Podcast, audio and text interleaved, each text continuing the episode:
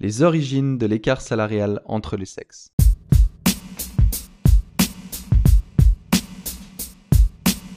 Les disparités salariales entre hommes et femmes existent depuis que les femmes sont entrées sur le marché du travail dans les années 60. On a parfois l'impression qu'il s'agit d'un débat récent, mais les protestations pour l'égalité des revenus, à travail égal, salaire égal, existent depuis de nombreuses décennies. Pourtant, les femmes continuent aujourd'hui de gagner 80 centimes de dollars, estimés, hein, par dollar gagné par un homme aux États-Unis. Dans certains pays, les femmes tendent même à gagner moins de la moitié du salaire d'un homme à qualification égale. Alors pourquoi, malgré toutes ces protestations, la situation n'a pas changé? De nos jours, les lois défendant l'égalité salariale homme-femme font généralement l'unanimité. S'y opposer peut même amener à se faire lyncher sur les réseaux sociaux. Les projets de loi visant la parité salariale sont fortement défendus par les mouvements féministes. Pourtant, il s'agit là d'une idée complètement absurde d'un point de vue économique. Milton Friedman, célèbre économiste américain, nous explique pourquoi l'application d'une telle loi défavoriserait les femmes en réalité. Et l'explication est la suivante. Généralement, au sujet des disparités salariales entre hommes et femmes, il existe deux écoles de pensée. La première est de dire que les femmes sont moins payées car les entreprises sont dirigées par des hommes sexistes qui discriminent les femmes en tant que genre. Donc ça, c'est un peu l'idée du patriarcat. Et la deuxième idée, c'est les femmes sont moins payées à cause de certaines caractéristiques qui les rendent moins productives. Euh, donc la possible grossesse ou la force physique, la gestion du stress, etc. etc. Je ne dis pas que ces deux idées, que l'une ou l'autre soit juste, hein, mais je dis que c'est les deux raisons qui sont amenées pour justifier ou en tout cas expliquer l'écart salarial. Soit c'est parce qu'il y a des hommes sexistes qui refusent de payer les femmes autant que les hommes, soit euh, c'est parce que les femmes sont moins productives. Ces deux hypothèses restent évidemment très discutables, mais ce sont les deux seules explications qui pourraient justifier un salaire inférieur. Tout d'abord, il faut comprendre un très simple mais importissime principe économique. Le salaire est égal à la productivité de l'employé. Cela signifie qu'un travailleur gagne au maximum la valeur qu'il produit pour son entreprise. Aucune entreprise ne peut survivre sur le long terme si elle rémunère ses employés plus cher que leur productivité ne le permet. À partir de là, analysons l'effet d'une loi de type travail égal, salaire égal sur chacun des courants de pensée. Donc, dans le premier cas, dans le cas où les hommes sont sexistes, la loi travail égal pour salaire égal réduit à zéro le coût infligé aux patrons qui discriminent les femmes pour des raisons, euh, des raisons impertinentes, c'est-à-dire simplement parce que ce sont des femmes. Voici pourquoi. Si la réticence des hommes à engager des femmes s'explique par le sexisme, il vaut mieux que l'exercice de leurs préjugés leur coûte cher.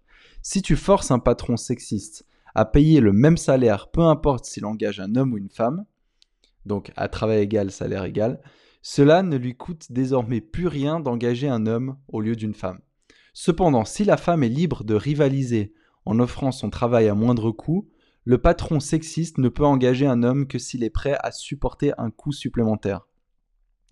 Si la femme est réellement aussi productive que l'homme, alors le patron sexiste paye un prix pour discriminer. Ce prix n'est autre que la différence entre le salaire de l'homme et celui de la femme. Supprimer ce coût est la meilleure façon de s'assurer qu'on n'aura plus que des emplois masculins dans les entreprises sexistes. Et pour la deuxième école de pensée, si les femmes sont pour quelconque raison considérées comme moins productives que les hommes, alors la loi travail égal pour salaire égal leur retire la seule arme avec laquelle elles peuvent se battre. Il s'agit là d'une idée très facile à comprendre. Aucune entreprise n'engagerait quelqu'un de moins productif si elle pouvait engager un travailleur plus productif pour le même prix. Par conséquent, la possibilité d'offrir leur travail à moindre coût est la seule arme dont disposent les travailleurs moins productifs. Ici, hypothétiquement, les femmes. Et euh, ensuite, j'ai mis une, euh, une, citation du, de l'économiste Milton Friedman, justement, qui euh, répond à une femme qui lui pose une question un peu, je dirais, hostile dans le public. Il lui dit Je suis de votre côté, Mais vous, vous ne l'êtes pas. Donc ça, ce serait, euh, c'était dans les années 60. Aujourd'hui, ça serait considéré comme du mansplaining à son apogée, mais, euh, mais voilà, est-ce qu'il a raison ou pas? Telle est la question. Ce que Milton Friedman nous engage, euh, nous enseigne pardon, à travers cette petite pique, c'est que les bonnes intentions ne se traduisent pas forcément par de bonnes politiques économiques. La politique demandée par les mouvements féministes, c'est-à-dire à travail égal, salaire égal, fournit en réalité un résultat contraire à ce qu'ils cherchent à atteindre. Cette loi ne résoudrait donc pas le problème des écarts salariaux, Cependant, il s'agit d'une façon efficace d'éveiller les consciences et de réellement amener ce problème sur le devant de la scène politique, ce qui est essentiel. Bien sûr que les femmes devraient avoir le même salaire que des hommes qui occupent les mêmes postes. La vraie question est comment y arriver sans créer de mauvaises incitations économiques? Tout d'abord, il est important de démonter une idée reçue. Les femmes ne gagnent pas moins que les hommes juste parce qu'elles sont des femmes. Historiquement, l'écart salarial est premièrement né à cause de plusieurs facteurs interdépendants, tels que le taux d'éducation des femmes, l'absence de femmes dans la population active, le regroupement des femmes dans des emplois entre guillemets féminins, etc. Mais en quelques décennies, les choses ont bien changé. Un grand nombre de facteurs à l'origine de l'écart de rémunération homme-femme ont disparu, à l'exception d'un seul. Les femmes élèvent les enfants. L'idée que la femme est le principal éducateur de l'enfant demeure dans nos sociétés occidentales. C'est vrai aux États-Unis et en Europe, même dans certains pays scandinaves progressistes. Les enquêtes montrent aujourd'hui que seule une petite fraction de la population pense que les femmes devraient travailler à plein temps lorsqu'elles ont des enfants en bas âge. En ce qui concerne les hommes, les attentes s'inversent. 70% des Américains pensent que les jeunes pères devraient travailler à plein temps. Et même lorsqu'une mère travaille à plein temps, elle consacre en moyenne 9 heures par semaine de plus que son partenaire masculin à la garde d'enfants et aux tâches ménagères. Sur un an, cela équivaut à 3 mois supplémentaires de travail à plein temps.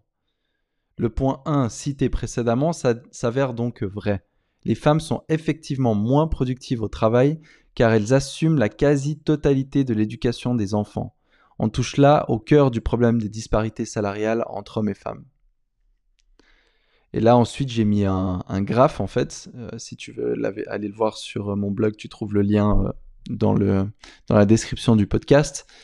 Et en fait, ce graphe, il nous montre que les femmes ne gagnent pas moins parce qu'elles sont des femmes, elles gagnent moins parce qu'elles sont des mères. Et comment est-ce qu'il nous le montre? C'est qu'en fait, on voit l'évolution des, des, des, revenus des femmes qui n'ont pas d'enfants, donc assez similaire à celle des hommes. Et ensuite, on voit qu'à partir du moment où le premier enfant naît, alors il y a un énorme écart qui se creuse entre les deux.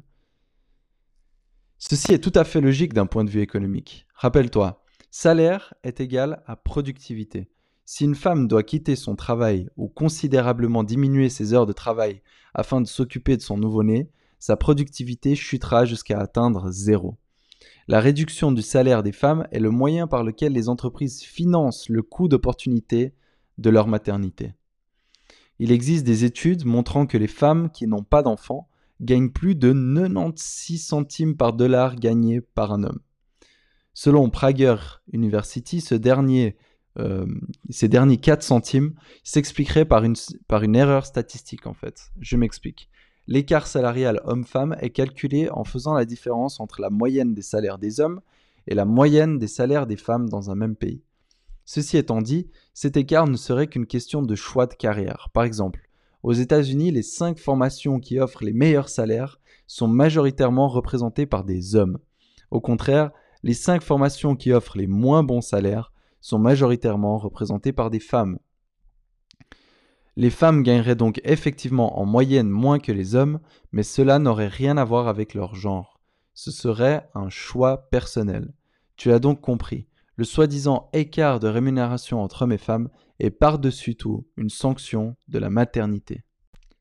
Les racines de ce problème sont profondément ancrées dans notre vision de la famille, des mères et des pères en tant que société. C'est pourquoi cet écart salarial est si difficile à combler. Et les politiques de type à travail égal, salaire égal ne peuvent pas changer cette réalité culturelle.